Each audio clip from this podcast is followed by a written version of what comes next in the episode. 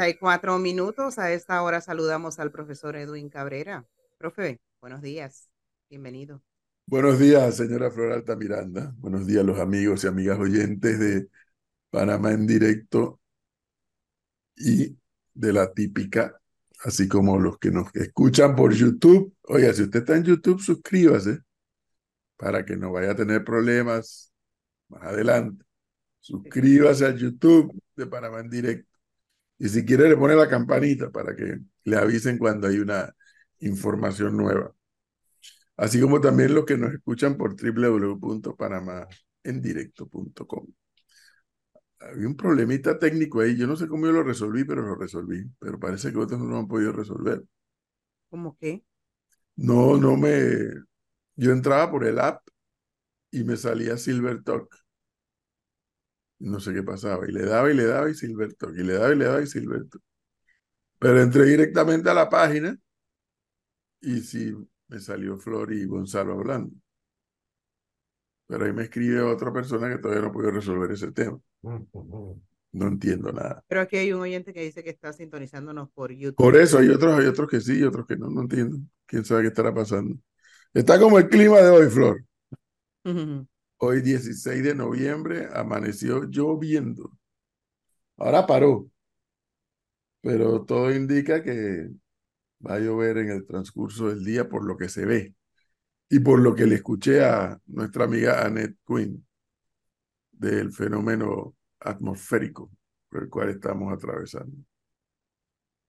Lo más importante, que llueva en los lagos, Gatún y Alajuela, que aunque dicen que por más esfuerzo se haga, no va a llover lo necesario para que llegue al nivel óptimo, pues por lo menos que suba algo para ayudar a paliar la situación tanto de la operación del canal como del agua potable que bebemos en Panamá y en Colón. Lo demás, pues una expectativa a ver qué es lo que va a pasar hoy finalmente si hay la paralización del país o no la hay. Usted, si quiere, nos puede ayudar a nosotros o a quienes nos escuchan enviándonos eh, información de dónde está usted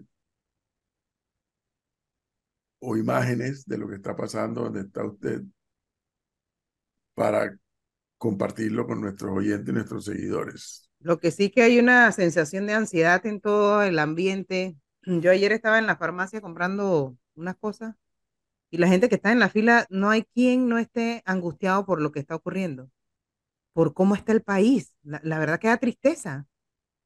No, que por eso el otro señor agarró su maleta y se fue. No, por eso. Para no estar sometido.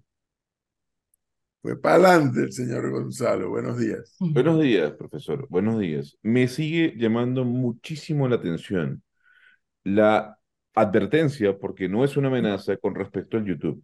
¿Usted planea de casualidad cobrar la gente vea el programa? Porque usted cada, usted cada, vez insiste más en que la gente se agregue eh, al YouTube, sea seguidor de la cuenta de YouTube de Panamá en directo. Y eso me lleva a pensar, porque usted lanza una advertencia, después no se vaya a quejar. Y yo digo, bueno, la única forma que se quede es que usted le esté cobrando. ¿Qué es lo que va a pasar con el canal de YouTube? Ah, yo no sabía que se podía cobrar. Sí, sí se puede, señor. Ni idea tenía yo de eso. Mira el señor Gonzalo aquí dando malas ideas para nuestros seguidores en YouTube. No. Si, no, le mandan estrellitas, ¿cómo que? No tengo la menor idea. 5 dólares, 10 dólares y así nos apoyan.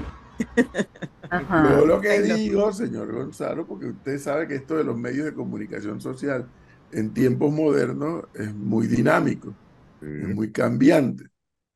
Entonces yo lo que digo, y aquí no escapamos a eso. Aquí vamos a hacer una serie de cambios. Evidentemente usted no se va a enterar porque se fue de Panamá. Entonces usted no se va a poder enterar. No, porque me va a votar, ¿no? no, todavía, no. Todavía no nos va a votar. Mire, profesor, le hago una pregunta que le hice a Flor, yo no sé si usted sabe. Yo le estaba diciendo a Flor que, el movimiento turístico en Colombia, al menos lo que vi ayer en el aeropuerto del Dorado, es, es importantísimo, muy grande. Eh, la ciudad sigue siendo una ciudad muy caótica. Eh, se ven muchas obras de infraestructura vial eh, y usted sabe, que usted ha estado acá, que ese es uno de los principales problemas que tiene Bogotá, la vialidad, la congestión. Eh, al parecer, Claudia López, su legado va, a ser eso, ¿no? Parte de, recomponer algunas zonas y su vialidad.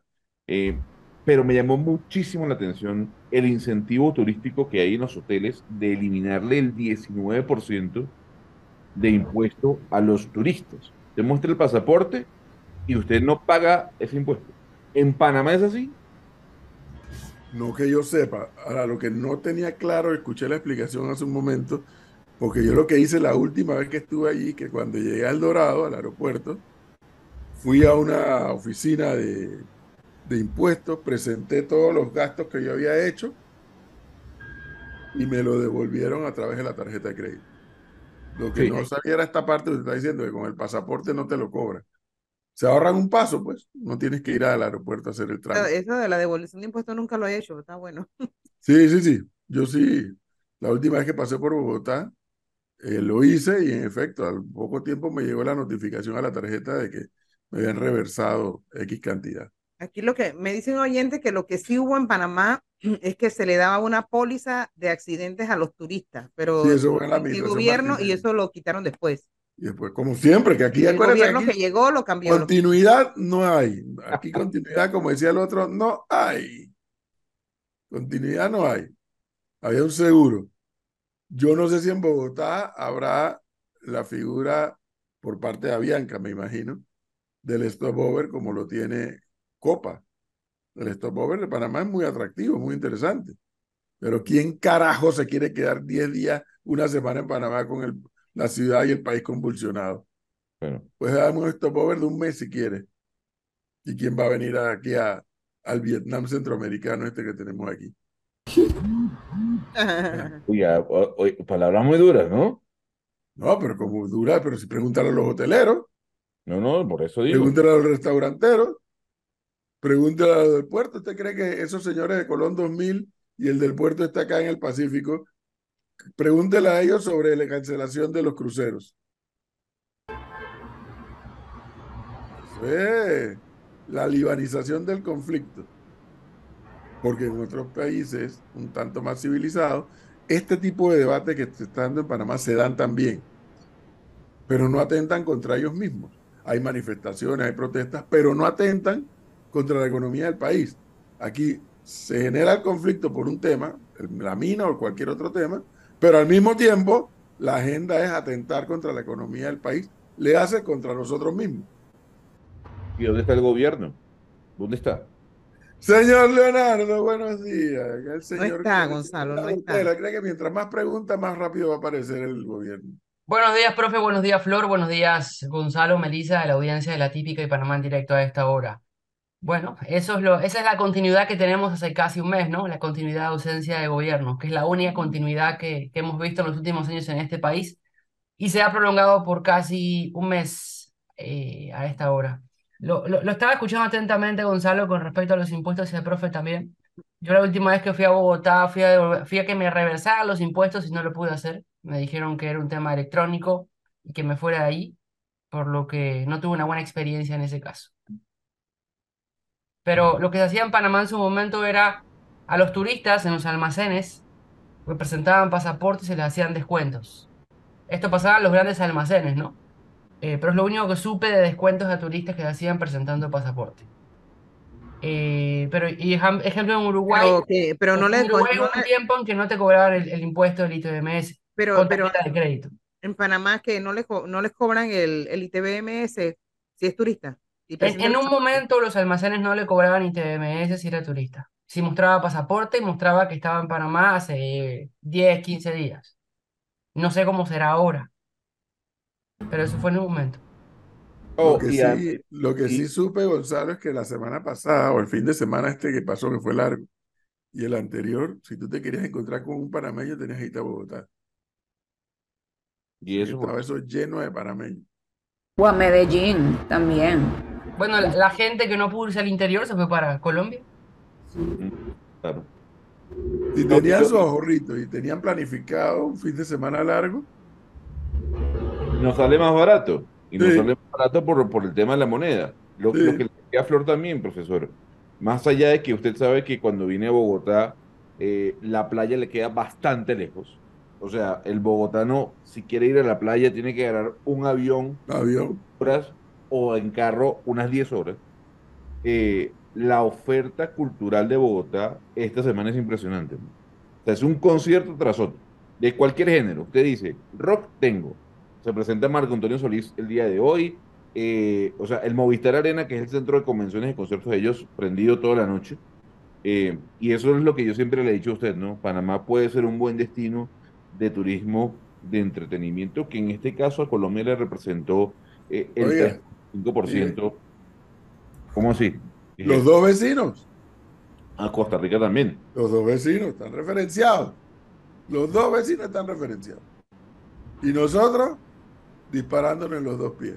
Sí, pero la diferencia de cambio de visa para Colombia y para Costa Rica es evidente, ¿no? Obviamente siempre se va a elegir a Colombia. Naturalmente, Leonardo, pero lo que te quiero decir es que han logrado referenciarse. Imagínese Colombia, después de todo un tema guerrillero, después de un tema de carteles de la droga, que no es que hayan desaparecido al 100%, pero que han logrado levantarse de la ceniza. Y Colombia es un país referenciado, turísticamente hablando, como lo es Costa Rica, cada, cada uno en su justa proporción, claro está. Y nosotros estamos en el medio. Ah, pero es que en Colombia y en Costa Rica hay continuidad. Acá no hay continuidad. Entonces así no, así no puedes. Así no puedes, no, no puedes, no, no puedes. Y si en medio de la continuidad o de la discontinuidad metes una crisis como la que estamos atravesando, que, que no es que el mundo se nos va a venir encima, pero porque crisis hay en todas las latitudes, pero el problema es saberla administrar como diría ahora Gonzalo, por parte de los gobernantes, sí, pero también por parte de los gobernados. Sea, que tú protestes no significa que atentes contra la economía del país. Si yo no le veo nada de malo a protestar, pero no por eso tiene que cerrar el acceso a los puertos.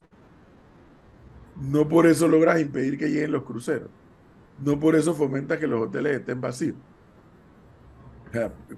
la protesta no pierde legitimidad por el hecho de que tú mantengas la economía andando. Mire, por acá me dicen que sí, que el descuento, el descuento de no cobrar impuestos a los turistas en almacenes, según eh, dependiendo cada almacén, continúa vigente. Si el turista va, presenta pasaporte, no le cobran los impuestos y le hacen, como se llama en ese mercado, el neto. Sí, en algunos centros comerciales tienen esa, eso todavía vigente. y en ese sentido yo sí creo que es responsable distinguir una protesta de la otra responsablemente, ¿no? No es lo mismo la protesta, por ejemplo, los que están eh, haciendo vigilia en la corte. Es el típico caso de lo que yo estoy hablando.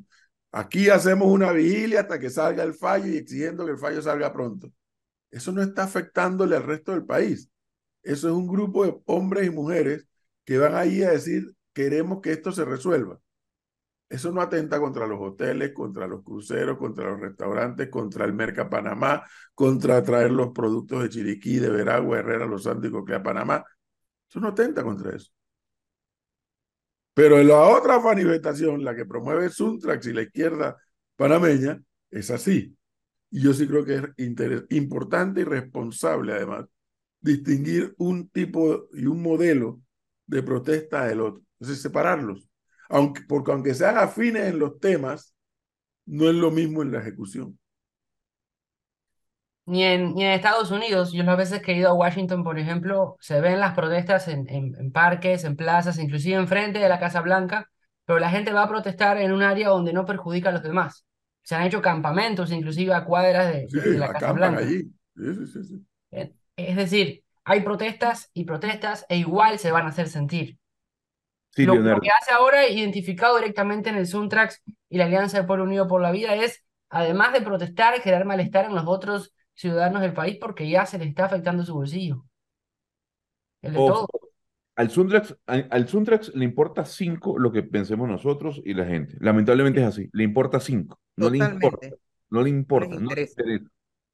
Eh, porque ellos siguen eh, enfrascados en que el pueblo está con ellos. Valga agenda, Gonzalo. valga mentira lo que dicen ellos. Pero más allá de eso, profesor, eh, de que un lado tenemos a un movimiento, por cierto, un movimiento social que es válido y es respetado por algunos y es respetable que exista, pero no en estas condiciones y como lo están haciendo.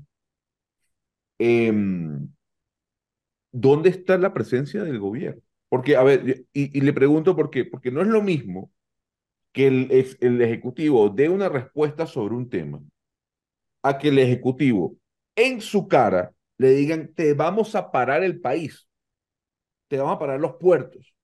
Y estás viendo como las aerolíneas, como Wingo, cambian eh, de, de, de, terminal el día de hoy. ¿Dónde está el gobierno? El gobierno tiene que decir, yo voy a impedir esa vaina. No, no hay forma, porque, porque si el gobierno toma la decisión de, por ejemplo, abrir los cuatro altos en Colón, y la única forma de abrirlo es con represión, porque los manifestantes dicen aquí no nos movemos, entonces usted mismo sale a decir que la fuerza bruta y el, el, tema desmedido de la fuerza pública. Entonces pongámonos de acuerdo. ¿Quién ha dicho eso aquí? Sí, lo dicen todos, en todas partes. Abran el, paso ancho. Llega la policía, tira bombas, perdigo. El exceso de fuerza. Entonces, ¿en qué quedamos? Pongámonos de acuerdo. O sea, entonces, Pongámonos de acuerdo. ¿Qué decimos y qué hacemos? El gobierno no tiene que hacer nada, que se quede ahí tranquilo un palacio. Pero para que usted mismo no vaya a la CIDH a denunciarlo por exceso de, de perdigones y cosas, entonces mejor no hace nada. Pero y entonces, profesor, el resto de la ciudadanía que necesita trabajar, que necesitan estudiar, atenderse en los hospitales. Por eso, pongámonos de acuerdo en el modelo de sociedad que queremos construir. olvidémonos de la represión por un segundo. Flor, ¿usted cuándo recuerda que un gobierno haya dejado de pagarle a los educadores cuando han ido a paralización sin razón? Como es este caso. Este caso, el propio dirigente el lunes nos dijo no tienen ningún pliego de, reivindicación frente al Meduca. En consecuencia, la paralización para efectos del Meduca es ilegal. Pero le pagaron el lunes. Le van a seguir pagando. Entonces, ¿De qué estamos hablando? Pongámonos de acuerdo cómo queremos hacer las cosas como sociedad. Pongámonos de acuerdo. Pero no es que pedimos una cosa y queremos y, pedimos otra al mismo tiempo sobre un mismo hecho. Pero, la, pero la consulta es, ¿usted lo que quiere decir es que la policía no puede actuar sin exceso? Explíqueme, a ver, a ver. No, no, le, pregunto, No, no, ahora yo te repregunto, dale, explícame cómo es. La policía puede actuar sin llegar a un exceso. Explícame cómo es sin el exceso, pues explícalo, a ver. Con, solo, con solo ver los videos de lo que ha pasado, firmámonos a Volcán, lo que ha pasado en la entrada de Volcán, entre productores y las personas que bloquean. Ayer circuló un video de un, de un productor que quiso con, con, con su pick-up entrar, salir de una calle y entrar y no lo dejaban pasar y la policía salió a decirle al, al, conductor del pick Que no se meta en problemas. Que no se meta en problemas. Qué bárbaro. Es, decir, en vez de defender el libre, el libre tránsito, estaba defendiendo que el señor no se meta en problemas con los manifestantes. No, si estamos al revés. Estamos al revés. Pues, por eso estoy haciendo la pregunta yo a Gonzalo ahora. Dime cómo hace la policía para no Profe, pero ellos, así como en las manifestaciones pacíficas, le lanzan gases lacrimógenos a la gente, porque allí a esa gente no se lo tiran. De alguna forma hay que sacarlos de la vía. El uso de gases lacrimógenos no está prohibido en Panamá. No. Lo que, lo que sí no es consciente es lanzar gases lacrimógenos vencidos. Lo que sí no es consciente es disparar perdigones a la cara a la gente. Eh, de eso se trata. Claro. Los policías pueden actuar, pero de allí el exceso, ojo con eso. Entonces no reclames. No reclames porque cuando se produce el exceso. Vamos a reclamar. No, porque cuando se produce el exceso del manifestante que se enfrenta con el exceso de la fuerza policial, por supuesto que el más débil es el que va a salir perjudicado. Es así. ¿Acaso estamos hablando de algo nuevo? justificando el exceso policial. Eh, no, y tú estás justificando el exceso del manifestante. En absoluto. Por supuesto que sí, lo estás justificando. Hay una delgada línea entre, entre la actitud policial cuando va a intentar abrir una vía con o sin la ejecución, por ejemplo, de, de, de, bombas lacrimógenas. Pero eh, esa discusión la vamos a tener siempre, porque hoy no actúan y la gente se queja que la policía no actúa. Pero, cuando actúe, la gente se va a quejar que la policía está actuando de manera excesiva. Entonces, yo creo que estamos, estamos en una especie de, de, de, línea en donde ni el gobierno sabe cómo actuar porque ya ha perdido la capacidad de maniobra hace rato y los asesores que dice Gonzalo tampoco saben cómo aconsejar al gobierno. Y por otro lado, los manifestantes están sentados en la calle esperando que la corte falle. tienen Es un punto de que no sabemos hacia dónde vamos. El otro grupo. que son dos grupos. Yo creo que sí hay que insistir en que son dos grupos radicalmente diferentes en su accionar. Son tres. Los que están en la corte no están molestando a nadie, están diciendo aquí estamos a la espera. ¿Cuál es el tercero? Otros, los de Suntrax y los educadores, si están perturbados, y los Nove. Suntra y los Nove, exacto, ese es un grupo. Yo, yo separaría a los, ¿Cuál es el tercero? Yo separaría a los indígenas del Suntrax y los educadores. No, no, Leonardo, es el mismo grupo. Ahora, lo que sí me preocupa, profesor, y esto sí me preocupa, más allá de que nos pongamos de acuerdo no con, con el actor de la Policía Nacional, eh, es que yo en, en, mis 11, ya casi 12 años en Panamá, no había visto tal campaña de desprestigio y de amenaza para con los medios, para con algunos periodistas del país. Yo no lo había visto. Eso de no, lo no lo había visto porque por primera vez la izquierda radical organizada ha tomado el espacio eh, que ya otros sectores abandonaron. En la agenda de ellos, eso está. En el, en el librito de la izquierda radical está eso, de disminuir a los medios, eh, enfilarle con el dedo acusador a determinados periodistas que de una u otra manera ellos sienten que eh, no corresponden, no con la agenda de ellos, sino con el, lo que ellos desean que, que se haga y se diga. Porque yo reitero, yo aquí no tengo por qué defender ningún medio de comunicación social como empresa. Yo ahora por esta crisis me he puesto a ver los canales locales nuevamente, porque yo tenía mucho tiempo no ver noticieros locales. Veo los titulares de los periódicos. Yo, yo veo el registro de la información. Ah, pero es que ellos quieren que la televisora llegue y dice, mira, ve, aquí está vía satélite para todo el país y el mundo. Diga todo lo que quiera. Eso es lo que ellos quieren. Entonces que no haya pregunta, ni repregunta, ni contrapeso. El, Leonardo, tú que quizás andas más en la calle que yo, ¿la gente de la construcción están trabajando en los proyectos de construcción? Sí. La gente de la construcción hasta hoy utiliza lo que ellos llaman la hora semanal de capacitación. En esa hora es que salen a cerrarle la calle, a bloqueársela y después regresan a laborar. Yo les comentaba, ellos llegan a trabajar y como eso de las 7 eh, hay alguien que los que los manda a las mismas huelgas. Dirigente, en cada construcción, Melissa, hay un dirigente de eso. Porque mm. me dice aquí un oyente que la gente de Capac sí son, creo que de los pocos que no se han pronunciado, no sabrían sí, están trabajando. Ellos necesitan cobrar porque el Suntrax no les puede pagar ese tiempo. Pero además recordemos algo, que la construcción en Panamá viene de capa caída de un tiempo para acá. La, la única forma de que... Después de esta crisis va a estar más. Qué bonitos, ¿no? Ellos sí pueden trabajar y generar, el resto no. La única forma de que el Suntrax eh, pueda pagarles a ellos es que estén en, huelga, en, en, huelga declarada y no lo están. Y entonces, mientras un grupo está trabajando, ponen a los otros a cerrarnos la calle para que nosotros no avancemos. Y por asociación de ideas, antes de que Melissa nos corte, eh, pues una de las noticias más relevantes ayer fue la decisión de, particularmente de la Caja de Ahorro. Me dicen que el Banco Nacional también, pero eso no lo he podido verificar. Lo que cierra. sí no es que le congela los fondos. No, no, no, no, no. Le cierra 18 cuentas a Suntra, le cerró. Yo al principio estaba, pero ¿esto de dónde sale? Bueno, consulté con, con el banquero que Gonzalo quiere votar y me dice, no, es que sí existe una prerrogativa del banco que sea, por sí y ante sí, sin darte ninguna explicación, de cerrarte la cuenta. A Suntrax y al que no es Suntra. Que no es lo mismo que la investigación de la cuenta, fíjese. No es lo mismo. Y alguien que sabe mucho más todavía, más, que va más allá del tema bancario, sino va al tema de, de compliance y de transparencia y demás, dice, no, no, es que Suntra se ha salvado con lo que le hicieron. Porque si la ruta hubiera sido la investigación, que es donde entraría la UAF, y eventualmente si la UAF eh, encuentra algo el Ministerio Público, esa situación sí era distinta. Le hicieron un favor fue en, decir, ¿sabes qué? Te cierro la cuenta y vete de aquí.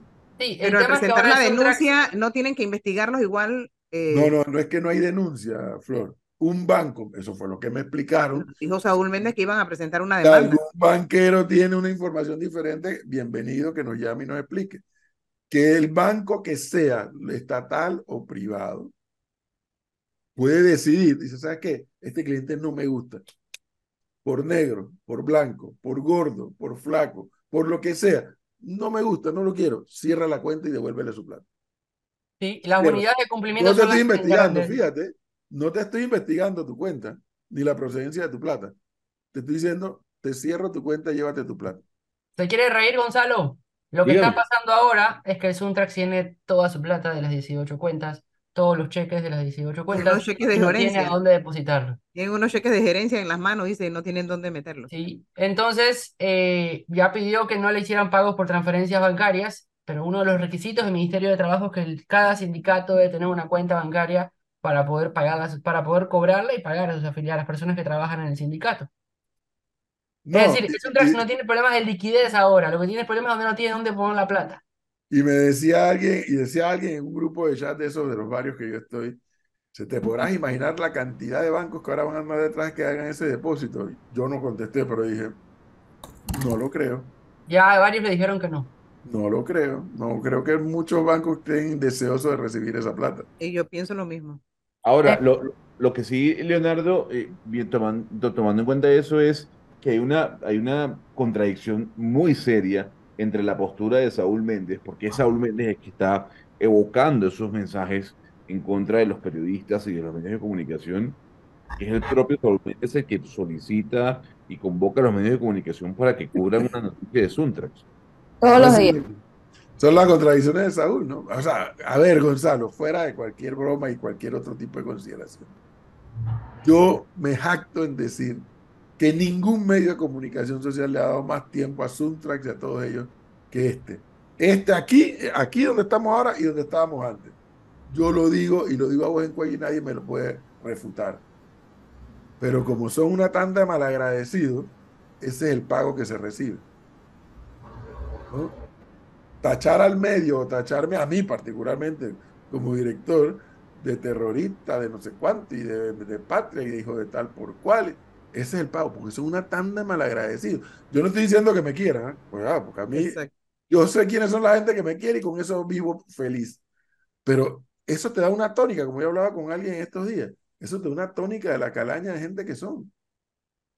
Porque además, desde un punto de vista de estrategia política, son brutos. Porque tú puedes quejarte de los medios, pero no por eso puedes dejar de cultivar la relación con los medios. Te puedes quejar, pero puedes cultivar la relación. Ah, no. Y nuevamente les digo, eso que ellos reclaman es lo que ellos no dan si ellos logran detentar el poder. Eso del respeto, de la libertad de expresión, todo eso que ellos reclaman. Ellos llegan al poder y es lo primero que niegan. Es lo primero que niegan. Entonces yo me quedé pensando, si no es porque esta persona me lo dijo, eso que, que haberte puesto a ti en una pancarta y tu nombre, cuando tú, los otros, me dice la persona, no puedo hablar por los otros, pero tú eres el que más espacio les daba a ellos siempre, siempre, y te has ganado críticas por eso. Y mira cómo pagan. Sí. Yo me quedo pensando, profe, en el caso de los docentes que son aliados de ellos. Si, si llegamos a tener un gobierno de izquierda, ¿cómo creen que ellos creen que van a poder hacer lo que hacen ahora? No, al revés, Flor. Ellos esgrimen la teoría de que a los potentados, a los millonarios y a los políticos les interesa tener al pueblo ignorante. Ellos dicen eso, ¿no? Lo repiten cada vez que pueden, para manipular a la población. Te que he llegado a la conclusión, Flor, que es exactamente lo contrario. No, no que a los potentados, a los políticos les gusta, le quieren que la población sea más eh, ilustrada y, y, más conocedora. Es a ellos lo que les interesa que no, la población no esté más ilustrada.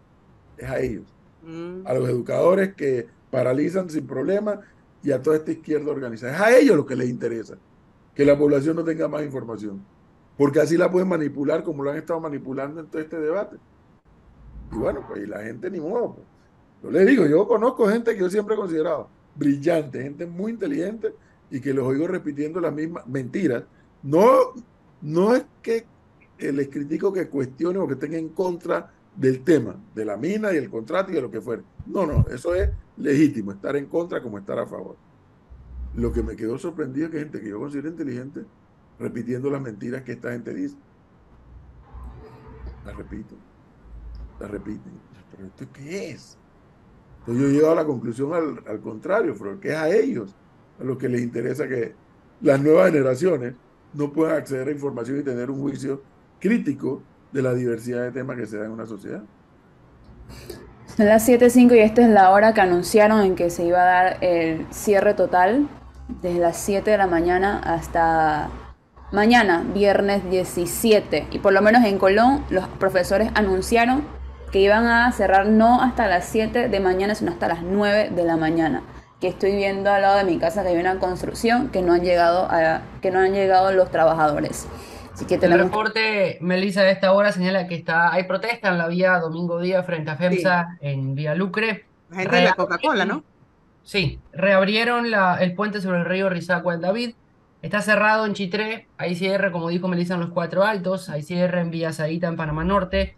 Hay protestas en la Estrella Azul y cierre en la Universidad de Panamá por la vía transísmica. Hay cierre en Chilibre. Eh, está cerrado Oriente Chiricano, el oeste de Veraguas, al igual que Santiago. Y ahí cierran la pesa de la chorrera, al igual que me acaban de informar que estaría cerrándose el área de Howard a esta hora de la mañana. ¿Cómo es que es el WhatsApp, Melissa? 657122 y nos pueden enviar toda la información. 65857122. Igual se los escribo ahí en el YouTube para que puedan también. A ver si los oyentes y nuestros seguidores, después de esa larga lista que ha leído Leonardo, si nos manda la reconfirmación de que en todos esos puntos ya hay cierre y si nos pueden enviar fotos y videos, mejor aún, para compartirlo con el resto de los seguidores.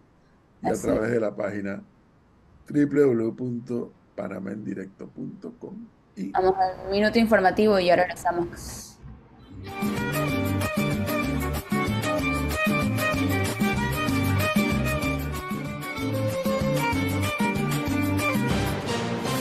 La información al instante en Panamá en directo, minuto informativo. 7 de la mañana, 7 minutos. Y ante la denuncia por violación de la autonomía universitaria tras el ingreso de una patrulla de la Dirección Nacional de Tránsito de la Policía Nacional en los predios de la Universidad de Panamá, la entidad de seguridad emitió un comunicado pidiendo disculpas. La institución explicó que todo se debió a un error humano del conductor, quien labora en una zona del interior y en medio del fuerte aguacero se desorientó y buscando vías alternas de circulación terminó en una de las calles internas de la primera Casa de Estudios de Panamá. Clima.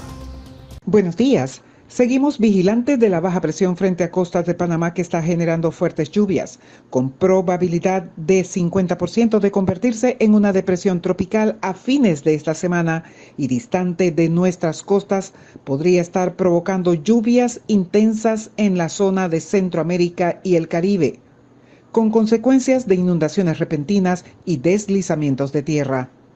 Para hoy jueves se esperan lluvias en todo el territorio nacional en diferentes intensidades. Un incremento hacia el centro oeste del país en la segunda parte de la tarde de hoy, pendientes a aumentos de ríos y también a la posibilidad de deslizamientos de tierra. Soy Annette Quinn, para Panamá, en directo. Internacionales. Y la disputa entre Venezuela y Guyana por los casi 1.160 mil kilómetros cuadrados al oeste del río Esequibo ha unido al chavismo y a la oposición en un solo reclamo en el que defienden los derechos que aseguran tiene su país sobre ese territorio, una sincronía excepcional para ambos bandos, siempre confrontados. El Esequibo es de Venezuela, es la frase que se escucha desde el chavismo más radical hasta la oposición más extrema que rechazan el laudo arbitral de 1899 que le adjudicó el territorio a Guyana, entonces bajo el dominio del Reino Unido, y defienden el Acuerdo de Ginebra de 1966 que establece una solución negociada y beneficiosa. Ya son las siete con nueve minutos de la mañana. Minuto informativo en Panamá en directo.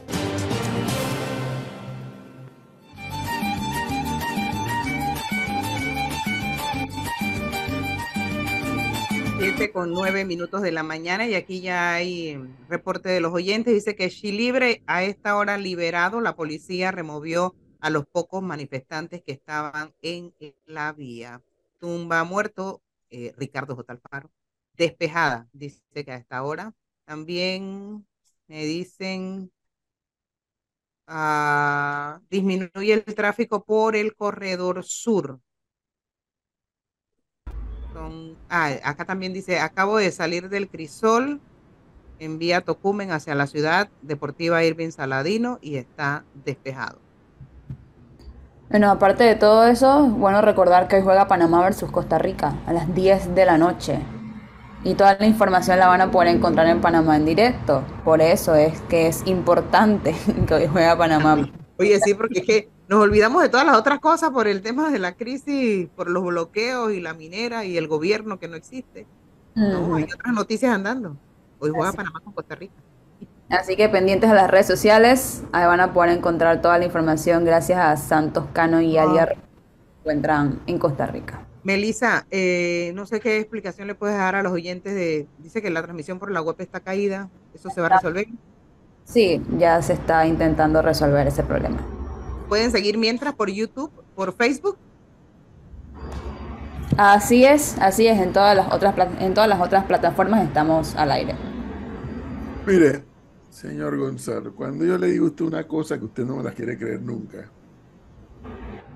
y yo me quedé con una idea, pero resulta que ayer los amigos del diario La Prensa me contactan para pedirme una opinión sobre el tema del presupuesto. ¿Se acuerdan que le hablé de eso hace poco? señor. Título noveno de la Constitución. La Hacienda Pública. Capítulo segundo. El presupuesto del Estado. Vamos al artículo pertinente. Artículo 272 de la Constitución. Recuerden que el Ejecutivo presentó ante el Legislativo el presupuesto, ¿se acuerdan? Hubo las vistas fiscales, las vistas presupuestarias, perdón, las vistas presupuestarias. Y el Legislativo, tal y como lo establece la Constitución, dio una serie de recomendaciones hacia el Ejecutivo con el tema del presupuesto. Se fueron las recomendaciones y el Ejecutivo no ha regresado al Legislativo con el presupuesto. El Legislativo entró en periodo de receso en los meses de noviembre y diciembre. Sin embargo, el Ejecutivo, como quiera que ya terminó el periodo ordinario de sesiones, puede convocar a sesiones extraordinarias al legislativo para discutir el presupuesto. Y tiene que ser por lo menos tres días, porque es una ley. El presupuesto del Estado panameño es una ley de la República. Y como toda ley, tiene que ser debatida en tres debates, en tres días distintos. Pero fíjense ustedes, ya estamos hoy a 16 de noviembre. ¿Qué dice el artículo 272 de la Constitución? Si el proyecto de presupuesto general del Estado no fuere votado a más tardar el primer día del año fiscal correspondiente, entrará en vigencia el proyecto de el proyecto entrará en vigencia el proyecto presupuesto por el órgano ejecutivo, el cual lo adoptará mediante decisión del Consejo de Gabinete. Dice, esta, esta jugada que probablemente podría estarse tramando. Probablemente se podría estar tramando. Ok, está pensando muy mal. Te lo leo. No, yo no estoy pensando mal. Repítalo, profe. No, o sea, yo estoy leyéndole la constitución para que usted vea que yo no ando inventando vainas. Eche la ley, eche la trampa. Léalo de nuevo. Si el proyecto de presupuesto general del Estado no fuere votado el que lo vota es el legislativo. A más tardar el primer día del año fiscal correspondiente, entrará en vigencia el proyecto presupuesto por el órgano, perdón, proyecto de presupuesto, el, proyecto propuesto, el proyecto propuesto por el órgano ejecutivo, el cual lo adoptará mediante decisión del Consejo de Gabinete, es decir, la reunión de el presidente con sus ministros de Estado. O sea, va porque va. Es, no, es muy sencillo, Flor. El presupuesto, el presidente se lo puede guardar tranquilamente, no lo presenta a la Asamblea, pasa el tiempo correspondiente y lo aprueba. No, no, no, no, no, no, no. no. Pero, está diciendo? No, no, no, no, no, no, así no es. ¿Cómo es? Así no es. Tiene que haberlo presentado a la Asamblea. Sí, pero ya no se lo devolvieron al presidente. Y ya fue presentado. Exactamente. Y ya fueron las vistas presupuestarias. Exactamente. Terminada la vista presupuestaria, el legislativo hizo una serie de recomendaciones. Señor. Lo devolvió al MEF, pero el ejecutivo no lo ha traído nuevamente al legislativo. Y lo puede votar y no ha convocado a sesiones extraordinarias. Pero quiero, quiero, quiero leerles el artículo 273 sobre el mismo tema. Si la Asamblea Nacional rechaza el proyecto de presupuesto general del Estado, se considerará automáticamente prorrogado el presupuesto del ejercicio anterior hasta que se apruebe el nuevo presupuesto y también automáticamente aprobadas las partidas previstas en el proyecto de presupuesto rechazado respecto al servicio de la deuda pública, el cumplimiento de las demás obligaciones contractuales del Estado y el financiamiento de las inversiones públicas previamente autorizadas por la ley. ¿Por qué yo le insisto en esto? Porque los muchachos que están protestando, con la razón para ellos, por el tema del contrato y la minería y etcétera, que ya han sentado su punto, reitero lo que dije, no se han enterado que tienen la sartén por el mango y que en la coyuntura que ellos han generado y han logrado, ellos pueden cambiar la ecuación de la configuración del órgano legislativo a partir de julio de 2024. ¿Por qué? Porque si ellos dicen, mire, además del tema del contrato y además del tema de la minería, queremos hablar del presupuesto. Y queremos queremos que particularmente le tumben a menos de la mitad del presupuesto a la Asamblea. Mire, eso se logra. Y la gran mayoría de los que están en la Asamblea no se reeligen. Porque los que buscan la reelección, la mayoría, para no decir todo, la mayoría, necesitan de las partidas de contrato para su reelección. Usted les cierra el oxígeno, les cierra el grifo si usted le dice ese presupuesto de la Asamblea, si no lo bajan, seguimos en la calle y paramos esto ahora sí. Y cambias, cambias los resultados de las elecciones de la Asamblea en, mayo de 2024. Me atrevo incluso hasta apostarlo, yo que no apuesto a nada. Me atrevo a apostarlo. Que solamente con la Asamblea que le quiten, que le bajen de 200 millones a 50 millones cambiaste el rumbo de la historia en cuanto al resultado del legislativo. Solamente con esa decisión. Y el Ejecutivo que está pidiendo a gritos hablar con estos jóvenes, y estos jóvenes no quieren hablar con nadie, nuestros jóvenes no se han enterado que pueden cambiar la historia. Ya no solamente con la minería, con el tema de la minería ya cambiaron la historia. Eso, claro. La verdad se ha dicho, ya la cambiaron. En una dirección u otra, ya la cambiaron pero todavía pueden dar varios pasos más. Hay que orientarlos entonces. Varios pasos más para corregir el rumbo del país. Hay que orientar a esos muchachos. Bueno, ya pusieron, ya, ya, hicieron que claudicaran muchos diputados, ¿no? Y, y, empezaron a pedir disculpas. ¿a dónde claudicaron? Eh, a pedir disculpas, eso nada más el show del momento, Gonzalo. Pensé que se habían ido, dije, ¿cómo? Pensé que se habían ido. No, me enteré. Eso fue show del momento porque estaban nerviosos. Calme, bueno, un momento, un momento. Las protestas generadas o, o incentivadas o protagonizadas por los jóvenes lograron un cambio. lograron un cambio. Ese cambio partió desde el hecho de las tres apariciones públicas del presidente de la República diciendo A, B y C, una diferente a otra. Pero cuando pasa ya el debate a la Asamblea Nacional por la solicitud del propio Ejecutivo de las sesiones extraordinarias, los diputados, algunos, pidiendo disculpas, que perdón. Eh, es una ridiculez. Usted dirá que no importa. Pues eso es un mensaje. ¿Qué tú prefieres? ¿Las disculpas de Sergio Galvez o que se reelija? ¿Y cómo está usted sabe que se va a reelegir? porque él depende de los contratos de la Asamblea. Por amor a Dios, te estoy explicando de algo que yo creo que entender y saber. yo, sé, yo sé, yo lo que creo, yo lo que creo es que esta crisis política que estamos viviendo le va a pasar factura a la Asamblea Nacional también. Ay, Gonzalo. Bueno, Gonzalo, la, la, elección de los diputados, aunque es el mismo día de la elección del presidente, como un sistema absurdo y estúpido de circuitos electorales, es una votación muy local. Claro. Es muy local. Ellos son representantes de corregimiento bien pagados.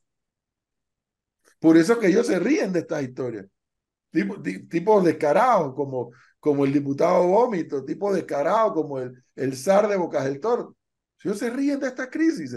Tranquilo si me voy a reelegir igual. Yo estoy de acuerdo con el profe. Si le cortan el, el, oxígeno, que es esa cantidad de plata de millones de dólares del presupuesto de la Asamblea, sin duda alguna, allí sí eh, me imagino que la gran mayoría no va a poder salir porque cómo le, cómo le dan el favor a la gente con los Yo le voy a decir algo, yo le voy a decir algo, que un honorable diputado de la República, son honorables diputados de la República, haya pedido perdón en televisión abierta. Usted se puede reír. Gonzalo, necesitas 20 años más para conocer no, no, no, pero a los personajes. eso va más allá, Gonzalo, eso va más allá de, pedir perdón o no. Eso, al, ver el tema de la reelección, hay que ir directamente al circuito y ver cuál es la opinión de la población respecto a la persona como que es el diputado. Lo que quiero es Pero un segundo, para gran parte de la sociedad que lo ve desde afuera y que no está dentro de esos circuitos y de esas áreas electorales, dice, este pidió perdón y se siente mal y pidió disculpas, pero está muy perjudicado. Pero cuando usted va a la realidad de ver persona a persona en su circuito electoral, de cómo ese diputado está adentro de cada persona y de cada parte de, esa área donde, donde representa, el paradigma le cambia y dice, este sistema está trunco, el sistema está corrupto, el sistema está mal organizado. Y lamentablemente esa persona va a conseguir los votos porque la población tiene una dependencia hacia ese diputado, hacia esa persona, es la forma en que trabaja. Estoy de acuerdo. Estoy de acuerdo. Lo que quiero traer a colación, basado en lo que dice el profesor, de la protesta social liderada por los jóvenes, es que los jóvenes hicieron que los diputados honorables salieran con su cara, con su cara a decir, perdón, disculpa, cambio mi Quiero que se pusieran nerviosos. Por eso mismo digo. y usted, profesor. Eso fue. Aquí, el profesor ha dicho. Aculillaron. Cinco mil antorchas. Y usted ve cómo se van a asustar, por no decir otra palabra, a los diputados. Eso fue lo que pasó. Eso fue lo que pasó. ¿Usted cree que la ley la aprobaron o no la aprobaron? ¿Cuál? ¿La, de la moratoria? Sí. ¿Aprobaron el contrato o no lo aprobaron? Sí, pero le voy a decir algo. ¿Y qué pasó después de eso? Porque eso tenía que haber ocurrido antes de, no después de. Pero ya eso es historia, olvídate. Hey, evidentemente necesitas 20 años más aquí para que entiendas cómo funciona esto. Entonces nos saquemos a protestar, porque si para no, usted... Pero no, no, tiene nada que ver una cosa con la otra. cosa de que ver con la otra, Gonzalo. Estás enredado. Estás enredado, estás, totalmente enredado. Entonces lo que usted quiere, no, porque lo que ustedes quieren decir es que así salgamos a votar, así salgamos a protestar, esos diputados, por cómo está hecha la, la estructura política, se van a reelegir. Es correcto. es probable que sí ocurra. Lamentablemente Estamos destinados al fracaso. Entonces, es correcto. Eh, recortarle el presupuesto sería una forma de quitarle el oxígeno. no sepamos. No está diciendo nada que no sepamos. Ajá, aunque duela es así. Porque el mecanismo de ellos, o sea, ¿cómo tú explicas que un órgano del Estado cuya labor es fiscalizar, legislar y administrar, tenga un presupuesto de 200 millones de dólares, 220 millones. No, no hay forma de sustentarlo.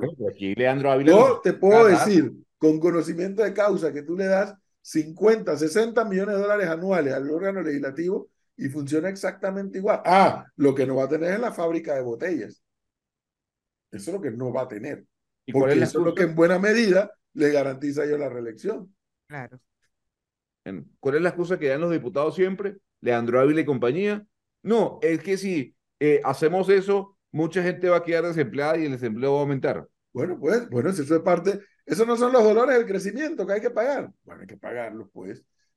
Hay que pagarlo, pero 220 millones de dólares no hay forma de justificarlo. Y no hay forma de hacerlos echar para atrás. Pero fíjense que sí, si hay, si hay una presión popular, el momento en que el Ejecutivo está prácticamente de rodillas, donde no ha presentado el, el proyecto de, de presupuesto corregido, dígame, dígame ahora, ahora sí entonces, dígame si el Ejecutivo manda al legislativo el presupuesto debidamente recortado y le metes ese poco de gente en la calle a ver si muertos de miedo no van a aprobar ese presupuesto recortado como debe ser. Ahí es donde está la presión popular. Por eso sí funciona. Y por eso yo sí creo en, las expresiones que yo he estado viendo. No podré coincidir en los temas, pero sí creo en el método que se ha utilizado por parte de la nueva generación. No coincido con los temas, pero sí coincido en el método. Porque ha logrado resultados. Ha logrado resultados.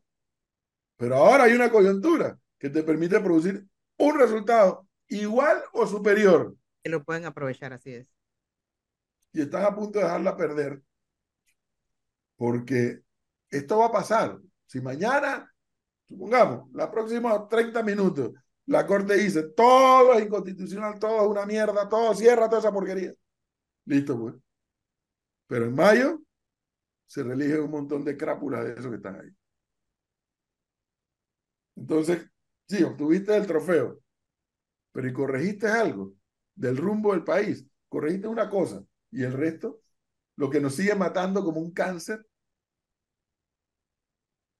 Entonces dice, es que necesitamos por lo menos cinco Juan Diego Vázquez más. Bueno, ¿tú sabes cuál es una fórmula para que cinco Juan más? Cortarles el oxígeno a los actuales y que vayan en igualdad de condiciones a buscar los votos. Y entonces eso le sube las probabilidades a cinco Juan Diego Vázquez más, o a más de cinco tal vez. Hay una posibilidad de hacerlo. Para mí lo tengo clarísimo. Puedo estar equivocado, rotundamente equivocado. Pero tiene una oportunidad de hacerlo. Está allí, la bola está allí para patearle y meter el gol. Pero bueno. Mientras la arquitecta mentirosa sea la que marque el camino del grupo, eso no va para ningún lado. Eso no va para ningún lado. Oiga, usted está pendiente de todo y no nos dice que Pedro Sánchez ya logró los votos para la le, iba, le, iba, a decir justamente en este momento.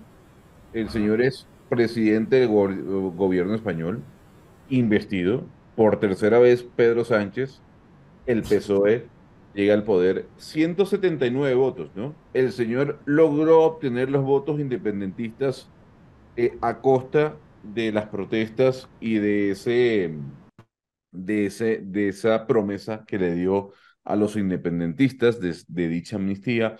179 votos, profesor, mayoría absoluta eh, dentro de la Cámara española. Hay que decir que son 350 diputados, 179, sin duda alguna es la mayoría absoluta, pero ya, Pedro Sánchez oficialmente es investigado como presidente del gobierno español y las apuestas que teníamos nosotros sobre la repetición de elecciones, pues fallaron, profesor, perdimos la platica en esa apuesta porque no sabíamos, y eso sí yo lo tengo que decir, yo no sabía que Pedro Sánchez, bueno, se iba a arrodillar frente a los independentistas para buscar todos los votos necesarios y ser investido. no se ven no se ven buenos tiempos para España políticamente hablando. Pues señor. No, señor. Ya la información está en nuestra página web, panamendirecto.com, así que pueden ingresar para poder ampliar un poco más de lo que Gonzalo nos ha estado comentando. Son las 7.29 minutos de la mañana y está conectado nuestro primer invitado,